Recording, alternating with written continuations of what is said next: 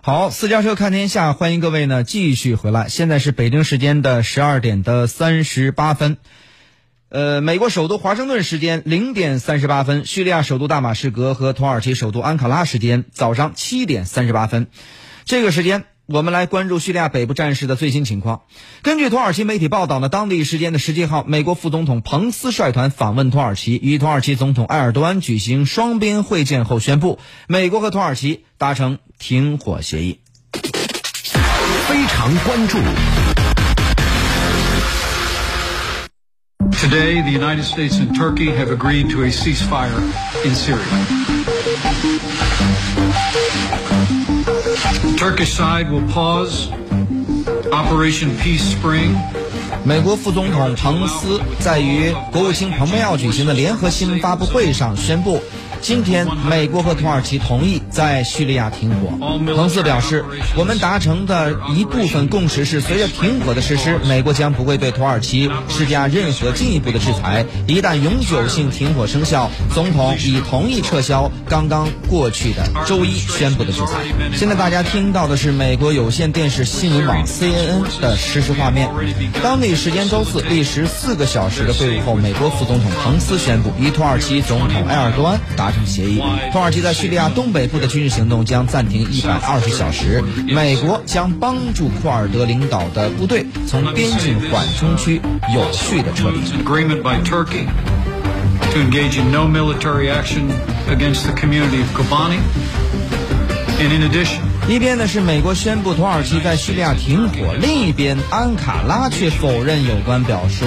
今日俄罗斯也就是 RT 电视台呢在十七号报道称，土耳其已经正式与美国达成协议，暂时停止在叙利亚北部对库尔德人的军事行动，但却拒绝称之为停火。好，那么详细情况呢？这个时间马上来连线一下中国国际广播电台驻土耳其记者严伟来了解一下。严伟你好。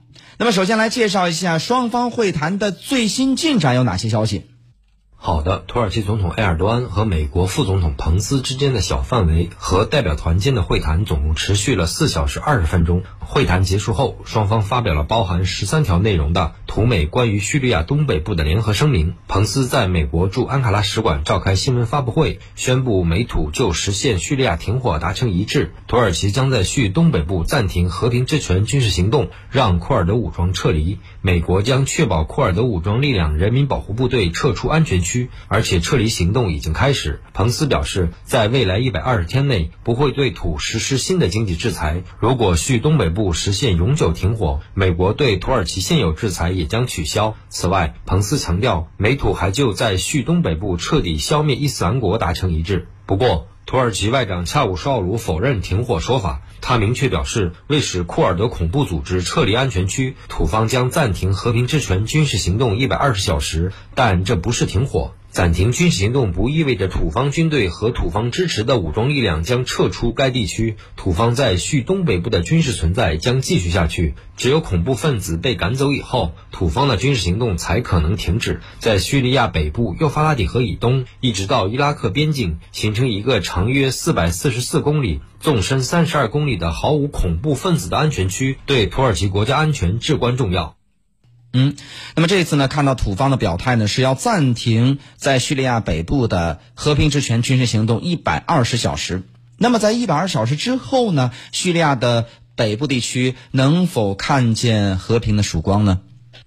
一百二十小时，也就是五天之后，恰好是二十二号。二十二号，土耳其总统埃尔多安将出访俄罗斯，与俄罗斯总统普京就叙利亚危机进一步协调立场。土耳其外长恰武绍卢在土美代表团会晤后发表声明时表示，叙利亚其他地区的安排，土方将与俄罗斯进行协调。由此可见，在叙利亚危机解决的问题上，俄罗斯发挥着至关重要的作用。土美就叙东北部地区的交易，在一百二十个小时后能否被俄方认可，与叙东北部地区能否实现停火密切相关。如果土美间的相互妥协安排获得俄罗斯的同意，则叙利亚东北部地区实现停火的可能性很大，但如果俄罗斯认为土美之间的交易有损自身或叙利亚政权的利益，则叙东北部地区重新洗牌的过程还将继续。主持人。